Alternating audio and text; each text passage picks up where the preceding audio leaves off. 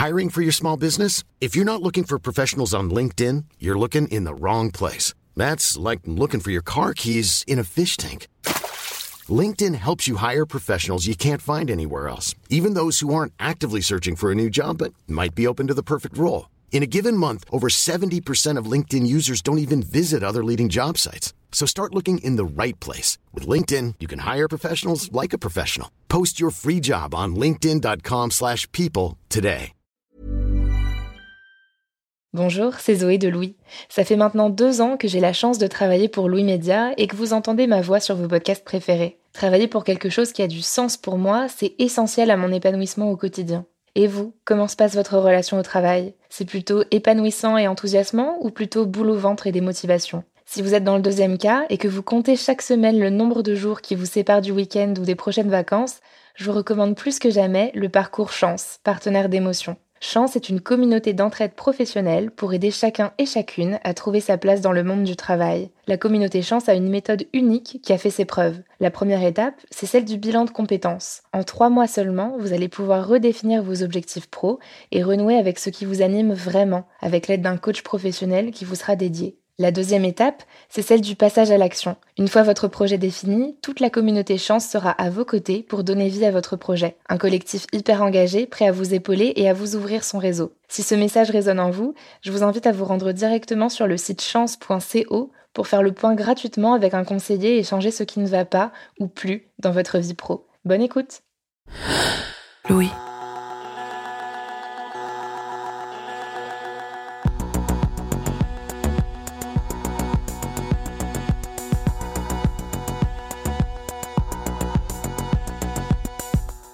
Le brouhaha est assourdissant. Il y a du monde partout. C'est la période des fêtes de Noël. Les magasins sont bondés, le centre commercial ressemble à un hub de gare. Des centaines de personnes marchent dans toutes les directions. On s'évite, on se frôle, on se bouscule parfois. Au milieu de cette fourmilière, il y a une petite fille qui ne bouge pas. Ses yeux inquiets parcourent la foule, elle commence à paniquer, elle est sur le point de pleurer. Quand soudain, elle le voit. Elle se met à courir derrière son père et lui saisit la main, heureuse de le retrouver enfin. Je peux vous aider, mademoiselle? Horreur. L'homme de qui elle s'est tendrement rapprochée n'est pas du tout son père. La petite fille, qui désormais se décompose de honte, c'était moi. J'avais autour de sept ans, je pense. Je suis restée pétrifiée devant cet homme. Je lui ai lâché la main et j'ai couru dans la direction opposée sans me retourner. J'avais fini par retrouver mon père quelques minutes plus tard, mais je me rappellerai toute ma vie de ce sentiment de honte que j'ai eu en prenant affectueusement la main d'un parfait inconnu. C'est fou comme la honte est un sentiment puissant, comme il nous expose et nous isole. Dans cet épisode, Marjolaine Roget nous propose trois histoires de honte au travail, qui montrent à quel point ce sentiment est exacerbé dans le monde professionnel. Je suis Camille Maestracci Bienvenue dans Travail en cours.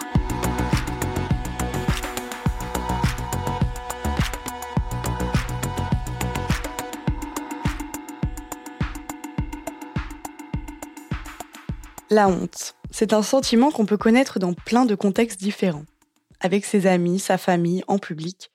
Dans cet épisode, j'ai voulu m'intéresser à la honte qu'on ressent au travail.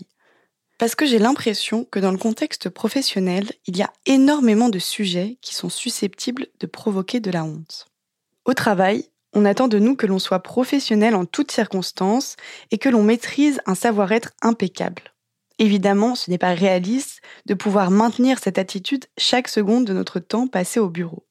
Mais au moindre petit relâchement, on peut avoir honte.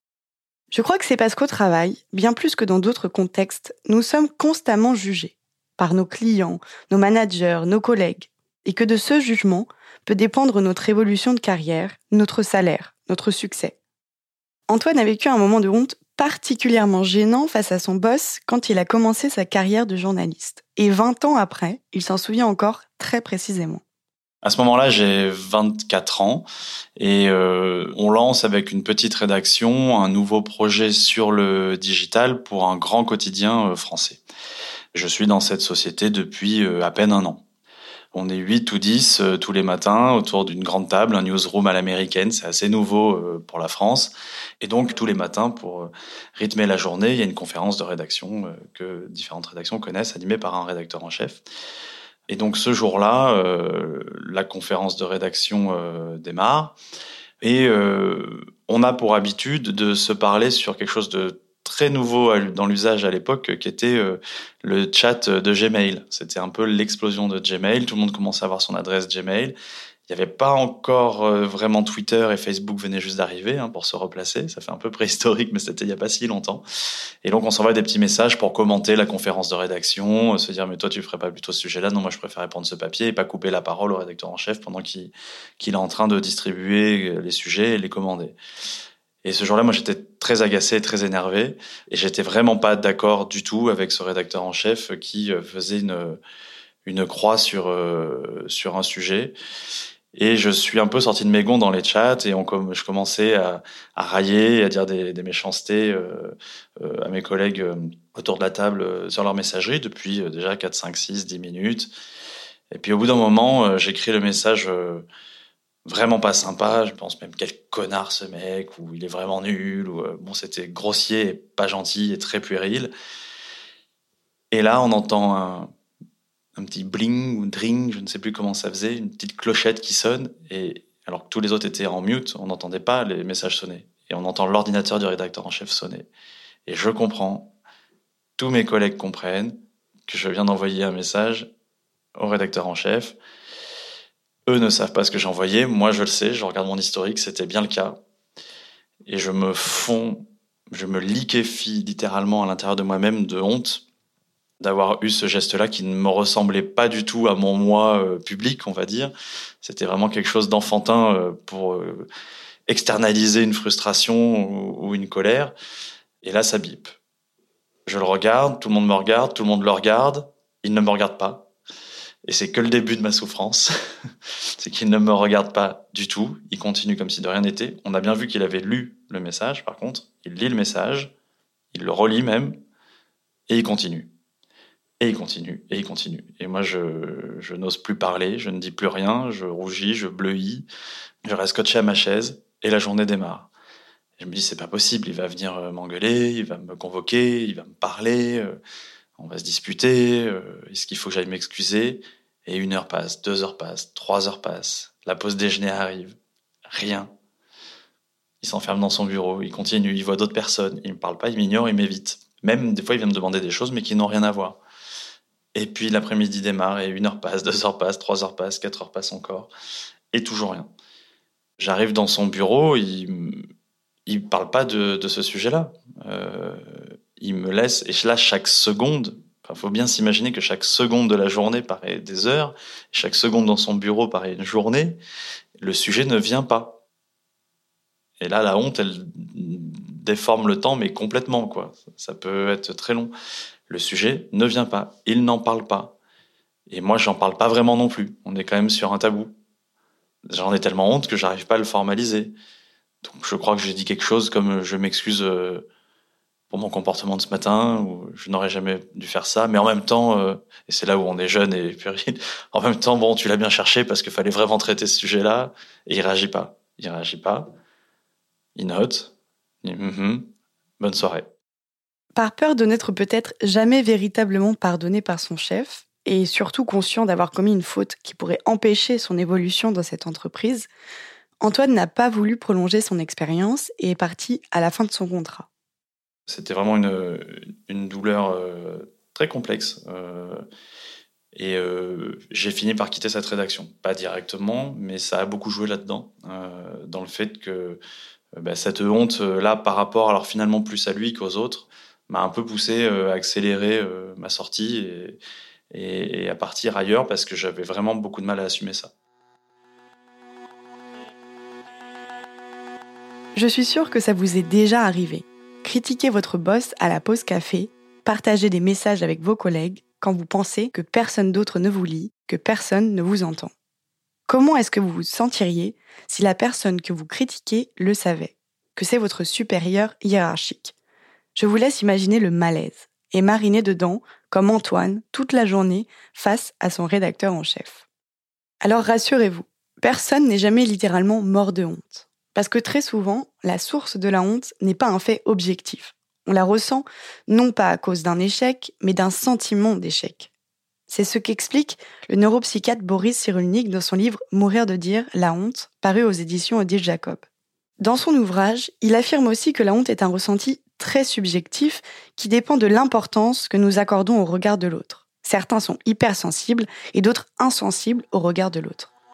Et cela me fait penser à Antoine, pas celui que l'on a entendu juste avant, un autre Antoine. Lui, il a eu beaucoup d'histoires à me raconter parce qu'il a eu souvent honte lors des premières années de son parcours professionnel, et ce n'est sûrement pas anodin.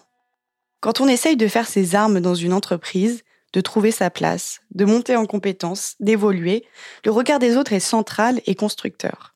Les histoires qu'Antoine m'a racontées sont sûrement anodines pour une personne en poste depuis 30 ans, et pourtant, quand on a peu d'expérience, elles peuvent marquer. Alors à ce moment-là, j'ai 23 euh, ans et je fais mon premier vrai stage en agence de pub. Donc c'est euh, mon stage de césure, le, stage d'adulte de six mois. Donc c'est un peu la pression. Pour te dire à peu près à quel point j'étais stressé, je suis arrivé le premier jour en costume, alors que j'étais en agence de pub, donc tout le monde était en petit euh, pantalon à rouler et Stan Smith. Donc déjà, j'étais un peu stressé. Après, je prends un peu mes marques dans l'open space et je vois que les toilettes sont en plein milieu du bureau, mais vraiment en plein milieu. Donc, tu avais des, sièges qui étaient vraiment qui donnaient sur la porte des toilettes. Donc, je me dis, OK, ça va être compliqué parce que je sais que je vais souvent aux toilettes. Et euh, donc, bon, bah, les jours, les jours et les semaines passent. Tout se passe bien euh, pour l'instant, mais bon, je suis encore un nouveau dans, une entreprise. Quoi. J'ai, trois semaines dans, une boîte. Et là euh, arrive le moment où bah, il faut aller aux toilettes. Quoi. C'est le, le premier popo, comme on dit dans le milieu. Et donc, bah, je vais aux toilettes en essayant d'être le plus discret, le plus rapide possible. Mais pour euh, camoufler un peu mes méfaits, je balance du fébraise, mais euh, à tout va. J'y vais, alors, et je sors de là un peu serein, en mode personne n'a capté. Et là, il y a mon collègue de l'époque qui avait son bureau qui donne vraiment sur la sortie des toilettes et qui me dit, mais bien fort et d'une voix un peu nonchalante, mais tiens Antoine, t'as changé de parfum? Et je rentre à ma place et j'espère que tout le monde m'oublie euh, à ce moment-là. Donc ça, c'est la, ma première expérience de, de, popo à, l'agence. Et ensuite, la deuxième, là, vraiment, je, sens que bah, je suis un peu malade et tout, donc il faut y aller, quoi. C'est terrible à dire, mais il y a des moments où on ne peut pas se retenir, quoi. Et donc, je retourne aux toilettes, et là, j'essaie de faire le moins de bruit possible, mais impossible de, tout camoufler, quoi. Et là, je suis encore dans les toilettes, je me, je me dis, Peut-être qu'ils n'ont pas entendu. Et là, j'entends Tu m'as dit quelque chose, Antoine Et donc, je suis sorti écarlate euh, des, toilettes en mode J'ai vraiment attendu. En fait, j'ai rigolé un peu au début parce que c'était quand même vachement drôle comme blague. Et après, je me suis dit Ok, mais s'il m'a entendu, ça veut dire que tout le monde m'a entendu. Et donc là, je vais attendre que chacun ait rigolé et se replonge dans un autre mail pour y aller. Et donc, j'ai mis une demi-heure à sortir des toilettes. Je, n'assume plus du tout de, vous regarder en face. Euh, et, donc, ça a été, euh, ça a été des, moments éprouvants, mais en même temps, on peut dire que c'est des moments d'intégration dans une entreprise, euh, finalement, de partager ces histoires de popo. Et ils faisaient un peu subir le même sort à tout le monde. Donc, au bout d'un moment, ça décomplexe et ça nous met sur un pied d'égalité. On, a l'impression d'être des enfants quand on parle de ça au travail. Quelqu'un de parfait ne, ne va pas aux toilettes. Qu'est-ce qui fait que le monde professionnel exacerbe autant nos hontes? Pourquoi voulons-nous à tout prix être parfaits tout en étant conscients que personne ne l'est? N'importe qui a besoin d'aller aux toilettes pendant une journée de travail. Ça arrive à tout le monde de se tromper de destinataire. Et puis, et je sais que vous l'attendiez, ça peut arriver à un pot d'être un peu trop ivre. J'ai 29 ans et je travaille dans un groupe de médias. Ça faisait déjà quelques années que je travaillais dans cette boîte. Et on a tendance à prendre quelques verres euh, en sortant du travail avec les autres. Sauf que normalement, c'est quelques verres et puis ça s'arrête là. Et puis là, en fait, on a commencé un peu avec des shooters. Euh, voilà, donc la petite soirée qui était un verre avant de rentrer chez soi n'a pas du tout ressemblé à cette soirée. La personne que vous venez d'entendre, c'est Sandrine. On a changé son prénom parce qu'elle a encore un peu honte de l'histoire qu'elle nous raconte. Elle a été la collègue d'Antoine numéro 2 pendant quelques temps et ils ont tous les deux vécu cette histoire, d'où aucun des deux n'est sorti complètement indemne. Donc on commence vraiment à être bien, bien, bien euh, pompette. Et puis après, la brume s'épaissit dans la soirée et moi, je me réveille le, le, samedi matin, hyper tôt en plus, en mode, ok, qu'est-ce qui s'est passé hier? Je sais pas du tout ce qui s'est passé. C'est un stade extrême de l'alcool devant quand même des collègues. Même si tu t'entends bien avec eux, tu te dis, ok, là j'étais au pire de moi-même devant des gens avec qui je vais travailler tous les jours. Moi j'étais vraiment extrêmement bourré, mais eux pas tant. Et là, à ce moment-là, tu te dis, ok, peut-être que je me suis donné vraiment euh, en spectacle et que j'ai été ridicule et que je vais arriver et qu'ils vont dire, ah ouais, c'est lui qui boit trop et tout. Tout le week-end, tu te dis, qu'est-ce qu'on va me raconter lundi, quoi? Le lendemain matin, je me réveille, mais au-delà de la gueule de bois, c'était même plus une gueule de bois déjà. Enfin, euh, le mal de tête, c'était une migraine, j'avais envie de vomir, etc. Et là, en fait, au bout de, allez, une heure, j'arrive à me lever, j'arrive euh, dans ma salle de bain devant mon miroir. Et là, je vois une tache sous mon œil, mais je pense un énorme bleu, mais qui fait 5 cm de diamètre. Je suis défigurée, mais défigurée, mais je me reconnais même pas. Enfin, je me fais peur. Vraiment, je me dis, c'est pas cette personne, c'est, enfin, c'était horrible. Et après, je me rappelle que je me suis pris un coup euh, la veille. Je me dis que plus jamais je bois d'alcool et que plus jamais je ressors avec mes deux potes, euh, c'est hors de question. Donc le week-end passe et euh, le lundi, il faut revenir au travail. Donc là, je me dis mon meilleur ami est le fond de teint parce qu'il faut quand même assumer. Et, et j'ai beau mettre du fond de teint, clairement, ça se voit toujours en fait. Donc j'ai toujours ce truc noir énorme en dessous de mon œil qui a tendance à descendre et change de couleur. Et j'arrive au travail et en fait, je me suis dit, bah, ça va passer inaperçu, euh, les gens vont rien voir, euh, c'est bon, quoi. Mais en fait, tout le monde le voit direct. Et du coup, je suis trop mal parce que les gens me demandent ce qui, ce qui m'est arrivé, etc. Donc, je dis, euh, j'ai hésité. Est-ce que je dis que c'est un, je sais pas, une porte ou un coup de coude? Enfin, donc j'ai dit la version que je, voilà, du coup de coude. Et sauf qu'en fait, je me rends compte qu'il y a des collègues qui s'inquiètent vraiment pour moi. Donc typiquement, je vais aux toilettes et, euh, et là, euh, j'ai une collègue qui me dit mais ça va avec ton copain euh? Et là, je me sens trop mal. Je vois où elle va en venir. En plus, j'étais pas maquée. Et, et tu m'en parlerais, mais super gênant. Et moi, j'étais trop mal parce que je repensais à la soirée de la veille et j'étais là, mais oh, si elle savait. Enfin, et je pouvais pas lui dire non plus. Donc j'étais là, non, non, tout va bien. Je me suis pris un coup. Mais en fait, quand tu dis ça, Enfin, c'est la pire excuse, quoi. Je veux dire, si je devais mentir et je m'étais vraiment fait battre par mon mec, bah, j'aurais sorti ça, quoi. Donc, je savais qu'elle me croyait pas trop. Donc, euh, bon, bref, je continue ma journée. Et après, je me fais euh, plus ou moins convoquer par euh, le grand chef, notre grand chef à tous, qui me dit Ça va, Sandrine? Et en fait, je comprends où il veut en venir. Et je me dis Mais non, il va pas s'y mettre lui aussi. Et bah pareil, tu me dirais si un truc allait pas. Et enfin, moi, je me sentais super mal. Et en même temps, super soutenue en mode euh, si vraiment il m'était arrivé quelque chose en fait euh, euh, bah voilà les gens se seraient inquiétés et c'était hyper rassurant. Et en même temps je repensais à la soirée et j'étais ah, mais mais c'est n'importe quoi. Enfin honnêtement enfin sois responsable quoi. T'as 29 ans il y a un moment tu peux pas arriver avec 3 tonnes de fond de teint et esquiver la question des gens. Bon bref. Donc j'ai passé. Et en fait ce toy bord noir est pas parti pendant je pense trois semaines.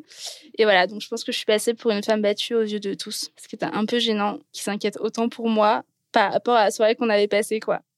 Mais finalement, paralysée par la honte, Sandrine n'a pas réussi à clarifier la situation. I'm Sandra, and I'm just the professional your small business was looking for. But you didn't hire me because you didn't use LinkedIn jobs. LinkedIn has professionals you can't find anywhere else, including those who aren't actively looking for a new job but might be open to the perfect role, like me. In a given month, over 70% of LinkedIn users don't visit other leading job sites. So if you're not looking on LinkedIn, you'll miss out on great candidates like Sandra. Start hiring professionals like a professional. Post your free job on linkedin.com/people today. Passé les trois semaines, l'œil au beurre noir de Sandrine a disparu et on a arrêté de lui poser des questions. Et toute cette histoire n'a eu aucune conséquence sur sa carrière. Mais si certaines erreurs sont rattrapables et que la honte passe vite, d'autres ont plus de conséquences. Et je pense notamment à l'histoire d'Anaïs. Lorsqu'elle était étudiante, elle avait un travail d'hôtesse d'accueil. L'agence qui l'employait l'avait placée au sein d'une entreprise internationale et le moins que l'on puisse dire, c'est que son travail ne la passionnait vraiment pas. Elle était tellement désengagée que dans son cas, le regard des autres importait peu, voire pas du tout. C'est sûrement pour ça qu'après les histoires de toilettes et d'alcool qu'on a tous connues, la sienne est hors catégorie. Donc là, euh, mon travail de tous les jours, euh, c'est euh, de tenir l'accueil. donc j'ai un espèce de bureau en verre qui me va jusqu'aux épaules. Donc en gros, les gens ils voient que ma tête. Et mon travail, c'est d'accueillir les visiteurs, de leur donner un badge pour accéder au bureau, de recevoir les fax et de les et de les distribuer dans des dans les bannettes des salariés et euh, de poster euh, les, les, recommandés, les plis UPS, TNT pour, pour les personnes qui travaillent avec l'entreprise. Chaque journée dure à peu près 8-10 heures et il ne se passe rien. Il y a beaucoup d'ennuis dans ce travail. Et par ailleurs, je fais des études, je suis très stimulée intellectuellement, je suis jeune, pleine d'énergie, etc. C'était au moment où je suis entrée en fac de cinéma. Donc je suis à cet accueil. Euh, les 10 heures de la journée passent très lentement. On a très peu de choses à faire. Et on est, nous sommes deux à l'accueil. Je m'entends très bien avec ma collègue. Donc en fait, petit à petit, on commence à négliger un peu euh, notre mission. On a un uniforme qui est obligatoire. Et en fait, très vite, on se dit, mais les gens, ils voient même pas en dessous de nos épaules. Donc on commence à être en jogging en bas et en veste de tailleur en haut. En fait, ils nous ils nous fournissent des uniformes, etc. Et en fait, nous, on a un peu de, pas, c'est pas du mépris, mais en fait, on s'ennuie vraiment. On n'est pas du tout stimulé sur notre travail. Et donc, du coup, en fait, petit à petit, ça, tu vois, ça se délite. On respecte plus trop notre travail, en fait. Et donc, au bout d'un moment, sans que l'agence qui nous recrute n'en ait conscience, la télé, elle est pas sur LCI, mais sur MTV. Euh, nous, on n'est plus du tout en uniforme, mais en jogging avec un t-shirt un peu propre ou, ou, une chemise un peu propre au-dessus, mais c'est tout. Il n'y a plus du tout euh, d'uniforme gris perle à épaulettes. Euh, on arrive à 11 heures du matin parce qu'on prend notre poste depuis chez nous. Parce que la première chose qu'on fait en arrivant, c'est qu'on passe un coup de fil à l'agence. Donc nous, on arrive dans l'entreprise, on passe un coup de fil à l'agence et on leur dit euh, bonjour, c'est Anaïs, euh, je suis une telle chez XX et je prends mon poste. Sauf que là, c'est l'arrivée des portables.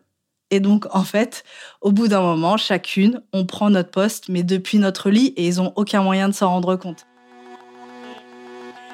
Une fois, par exemple, euh, l'entreprise a emmené tous ses salariés en séminaire. Ils sont tous partis. Et donc, nous, en fait, on, était, on est là on garde l'entreprise, on garde l'accueil, mais il n'y a personne ni rien. Du coup, qu'est-ce qu'on fait? On bouge tous les meubles de place, on redispatche euh, les, gros fauteuils club, la petite table basse, on réarrange la télé.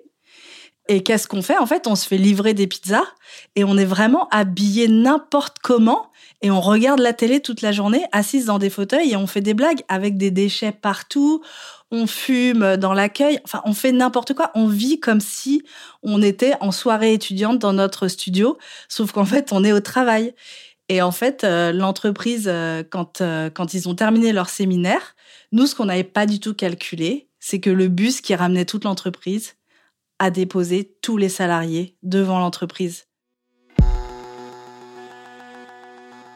Ils nous disent un truc, mais en tout cas, ça remonte pas à l'agence et en fait, on s'en fiche. Next. En fait, ce qu'il faut savoir, c'est que c'est l'agence l'employeur. L'entreprise dans laquelle on est, c'est pas notre employeur. On a une personne qui est un peu notre référent dans l'entreprise, mais c'est pas notre employeur et lui, il fait pas vraiment attention à nous. Donc, lui, tant qu'il y a quelqu'un à l'accueil, il se pose pas plus de questions que ça. Et en fait, il voit pas la, situation se détériorer parce que lui, dans sa tête, c'est un peu notre référent, mais il est pas en contact avec nous tout le temps. Franchement, enfin, je me rappelle même pas de ce qu'il nous a dit. Je pense qu'il était surtout gêné que genre le président de la boîte nous voit comme ça, mais en fait, il s'en pas tellement de pas tellement de problèmes quoi. Ensuite, on commence un peu à, sortir avec des gens dans l'entreprise, on commence un peu à fauter, un petit peu. En fait, on s'en fichait, on vivait comme, comme si on était dans un Erasmus, un peu, on faisait un peu n'importe quoi. On fait un peu n'importe quoi. Par exemple, nos uniformes sont tellement horribles. Un tailleur gris perle qui date des années 80 avec un chemisier blanc et des chaussures à petits talons, des babies à petits talons noirs et des collants couleur chair. Donc ça, c'était l'uniforme. C'était immonde. Nous, on est jeunes, j'ai une vingtaine d'années, je m'habille pas du tout comme ça au quotidien. Donc cet uniforme, on le détestait. On commence à moins le mettre, puis à plus le mettre Puis, en fait, elle tournait un peu en ridicule, c'est-à-dire que je me souviens que euh, une fois, je, mange une salade, je mets une tache d'huile sur mon bureau, et en fait, j'ai essuyé euh, le, bureau avec la jupe grise. Elle est vraiment sale. L'agence nous rembourse des frais de pressing, mais qu'on n'utilise jamais puisqu'on met même pas nos uniformes. Bref, l'ennui nous gagne de plus en plus, et de plus en plus, on fait n'importe quoi. Au bout de quelques mois, disons, la qualité du travail se détériore, mais ça reste un petit peu euh, flou pour euh, l'entreprise dans laquelle on est. En revanche, à la fin du séminaire, il y a déjà une petite ampoule euh, qui s'allume chez notre référent. Jusqu'au jour où ma collègue et moi, on a eu un désaccord sur un sujet vraiment idiot qui était le taux d'équipement en IFI dans les cités en Île-de-France. Donc vraiment un désaccord qui n'a pas vraiment d'intérêt. Mais en fait, quand même, le ton monte un peu entre nous deux et euh, ça nous met un peu en colère. On est toutes les deux assises l'une à côté de l'autre à l'accueil, on a chacune notre ordi et on se tourne le dos ostensiblement et on ne se parle pas. Au bout d'une heure, une heure et demie, un fax arrive. Le fax est situé à sa droite à elle et moi je suis située à sa gauche. Je me lève, je passe derrière son fauteuil pour aller récupérer le fax. Sauf que pour aller récupérer ce fax, en fait, je dois passer entre sa chaise et euh, le mur derrière, et du coup, il n'y a pas assez de place. Et comme une provoque, je pousse sa chaise un peu sèchement pour aller récupérer ce fax. Et ça, ça met le feu aux poudres. C'est-à-dire que l'une et l'autre, on s'était pas parlé pendant deux heures. On était en colère, on s'ennuyait, on détestait notre job, on attendait que ça. Et je pousse sa chaise sèchement elle se lève d'un bond et on se bagarre dans l'accueil. On se bagarre, mais comme des chiffonnières, on se lance tout à la figure, on s'insulte, on crie, ça, va pas du tout. Euh, ça fait tellement de bruit que au premier étage, euh, les gens entendent du bruit. Notre référent court en bas, il nous voit nous bagarrer, il essaye de nous séparer. Donc nous, on est à l'accueil, on est au rez-de-chaussée il réussit à nous séparer, mais il se prend des coups. On lui tire ses vêtements, il se prend à moitié des coups. On n'arrête pas de se bagarrer parce qu'il essaye de nous séparer, donc il met quand même un peu de temps à le faire. Elle, il la met dans la rue pour nous séparer, et moi, il me garde dans l'accueil et il me dit, mais Anaïs, mais c'est quoi le problème? Mais comment c'est possible de se bagarrer avec quelqu'un sur son lieu de travail? Qu'est-ce qui se passe? Il comprend pas du tout. Et moi, comme j'étais furieuse, j'étais hors de moi, je continue, j'entends même pas ce qu'il me dit, je continue à l'insulter, je lui dis vraiment des horreurs à ma collègue qui est dehors. Sauf que l'interphone, en fait, de l'entreprise ne marche pas très bien et elle entend tout ce que je dis. Et donc, elle re-rentre comme une furie dans le hall, on se rebagarre le mec, il est complètement pris par surprise. Donc en fait, il doit reséparer une deuxième bagarre. Il se reprend des coups, même si on n'avait rien contre lui. Euh, il nous resépare, il la remet dehors. Là, il ferme bien la porte, etc. Et le mec est complètement démuni. Il me dit, mais qu'est-ce qui se passe? Qu'est-ce qui a pu se passer pour que vous vous bagarriez dans l'accueil? Je ne comprends pas un peu de temps euh, se passe, il décide de, de dire à ma collègue rentre chez toi. Anaïs va rester ici pour garder l'accueil et moi je vais appeler votre agence en fait pour résoudre euh, ce problème. Donc elle, elle part et notre référent, il appelle notre recruteuse à l'agence. Elle me dit mais qu'est-ce qui s'est passé? Elle me dit écoute Anaïs, j'arrive. Et là quand elle me dit j'arrive, je vois comment je suis habillée, que je suis habillée en basket, en jean, en t-shirt, que j'ai pas du tout mon uniforme, que je me suis bagarrée sur mon lieu de travail, que je suis toute seule. Et du coup, je me dis, oh là là, panique à bord dans ma tête. Je me dis, oh non, oh non, il faut absolument que je remette mon uniforme et tout, parce que, enfin, pour nous, c'était, l'uniforme, c'est le truc le plus important, tu vois. Donc, je vais dans mon casier et tout, je ressors mon uniforme qui était roulé en boule, qui était crade, qui était plein de taches d'huile immonde. Je mets mon collant couleur chair qui était arraché à certains endroits où il y avait des trous. Donc, donc je mets mon collant couleur chair complètement arraché, ma jupe de tailleur maculée de taches de bouffe, euh, un vieux t-shirt blanc dégueulasse, ma veste de, costume toute fripée et mes petites chaussures à talons euh, noirs je ressemble à rien. C'est-à-dire que entre la personne qu'elle a recrutée pour tenir l'accueil de cette entreprise internationale et ce qu'elle va voir, il y a un vide immense. Et je le sais. Mais en même temps, je ne peux rien dire. Parce que si je dis quelque chose, elle va découvrir toute l'antériorité du truc. La fille arrive sur le lieu de l'entreprise, elle me voit, et j'ai vraiment vu la terreur dans les yeux. Ce qu'elle voit, c'est vraiment quelqu'un qui ne se respecte plus du tout, qui est habillé n'importe comment. Et elle me regarde. Et en fait, elle était même pas en colère contre moi parce qu'en fait, quand elle m'a vue habillée comme ça, avec cette touche-là et ce costume immonde, elle me dit, mais Anaïs, qu'est-ce qui s'est passé? Elle était vraiment atterrée, en fait. C'était, c'était même plus de la colère. Et je lui dis, bah non, mais en fait, on n'était vraiment pas d'accord sur le taux d'équipement euh, dans les cités. Et donc, euh, voilà, ça nous a vraiment énervé. Mais donc, elle, pour elle, c'est incompréhensible, en fait. Et donc, on en discute un peu. Elle, elle voit qu'elle ne sait pas faire grand-chose. Elle me dit, bon, euh, tu comprends bien que c'est plus possible. En fait, je ne peux pas te, te garder à ton poste parce qu'en fait, c'est trop grave de faire ça. Nous, on a placé une très grande confiance en vous. Tu as rompu cette confiance, donc en toute logique, euh, on pourra pas te garder. Sauf que le système de ces agences, en fait, c'est d'avoir des CDD. Donc, elle m'a dit, là, ta mission, elle va arriver à son terme. Et en fait, on ne va pas la renouveler et, euh, tu vas recevoir un, blâme par la poste qui va justifier qu'on renouvelle pas ta mission, quoi. Quand Anaïs raconte cette histoire, elle précise bien qu'elle n'aurait jamais agi comme ça si elle s'était sentie investie dans son travail. Pour qu'elle soit complètement détachée du regard des autres, au point de se battre avec sa collègue en plein milieu du hall d'entrée, c'est qu'elle n'attachait que très peu d'importance au regard de sa hiérarchie, qui n'était d'ailleurs pas sur son lieu de travail. Mais l'histoire d'Anaïs ne s'arrête pas tout à fait là. La journée se continue, on arrive en fin d'après-midi. Donc là, moi, je suis toujours habillée en clocharde euh, à l'accueil. Et là, l'assistante du président euh, descend. Elle, elle n'avait pas eu tout connaissance de ce qui s'était passé. Elle me dit Anaïs, j'ai une migraine pas possible. Je suis. Elle était au plus mal. Il faut vraiment que je rentre chez moi. Je me sens pas bien du tout. Je vais prendre un taxi. Je vais rentrer chez moi. Il y a ce pli très important qu'il faut faire partir par UPS ce soir. C'est la déclaration d'impôt pour notre filiale espagnole. Elle me dit voilà, je te, confie ce pli. Il faut vraiment que tu l'envoies par UPS ce soir. Et, euh, et, je dis ouais bah ok pas de problème euh, Véro je vais le faire clac, je prends son pli, je prends une de ces grandes enveloppes en carton UPS et euh, en fait, je recopie d'abord l'adresse sur un post-it. Ensuite, je mets la déclaration d'impôt dans l'enveloppe UPS et ensuite, je recopie l'adresse du post-it sur l'enveloppe. Et donc, vraiment, je m'applique parce qu'en fait, j'ai fait tellement de bêtises dans cette journée que je, me, je veux vraiment pas faire une erreur. J'écris cette adresse comme ça et je me rends compte que je fais une erreur sur l'adresse.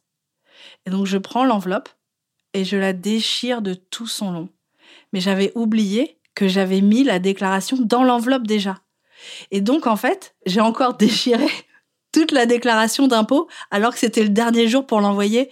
J'étais complètement catastrophée. Je disais, oh non, oh non. Je scotchais les feuillets de la déclaration d'impôt, comme si, euh, en plus, la pauvre, elle avait une migraine, elle pouvait plus parler, elle était hyper mal. Et moi, je, je m'étais fait virer dans la journée, je m'étais battue et j'avais déchiré la déclaration d'impôt. C'était horrible. Et donc voilà. À la fin de cette journée dantesque, Anaïs rescotche les bouts de déclaration d'impôt, glisse le tout dans une enveloppe et espère très fort que l'Espagne accepte le papier dans cet état.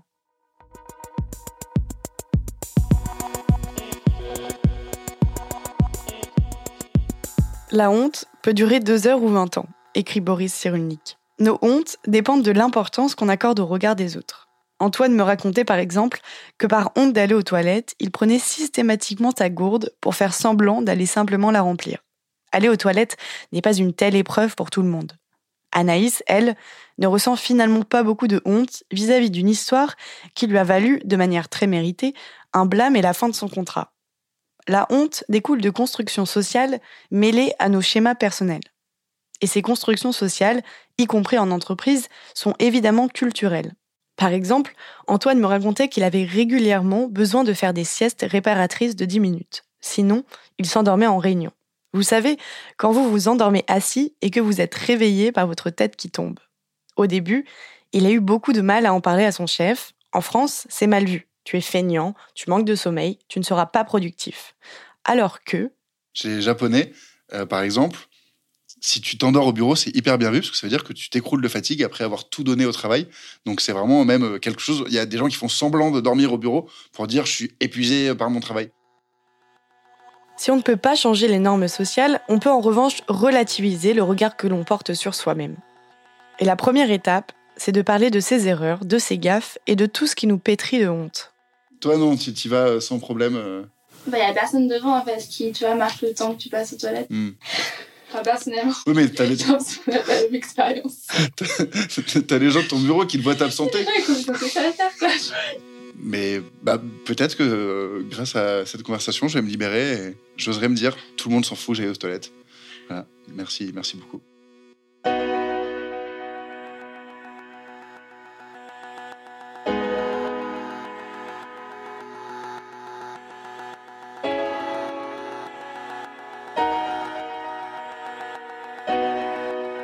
Venez d'écouter Travail en cours, un podcast de Louis Média. Si vous souhaitez nous partager votre histoire par rapport au travail, vous pouvez nous écrire à hello at louismedia.com. Cet épisode a été tourné et écrit par Marjolaine Roget. Louise Emerlet est chargée de production. Cyril Marchand était au montage et à la réalisation. La musique est de Jean Thévenin et le mix a été fait par le studio La Fugitive. Marion Girard est responsable de production et Maureen Wilson responsable éditoriale. Mélissa Bounois est à la direction des productions et Charlotte Pudlowski à la direction éditoriale. Vous pouvez nous retrouver là où vous avez l'habitude d'écouter vos podcasts, Deezer, iTunes, Spotify, SoundCloud. Vous pouvez aussi nous laisser des commentaires et des étoiles. Et si l'épisode vous a plu, n'hésitez pas à en parler autour de vous. Et si vous aimez ce podcast, découvrez les autres podcasts de Louis, Émotion, Le Book Club, Injustice, Passage. À bientôt.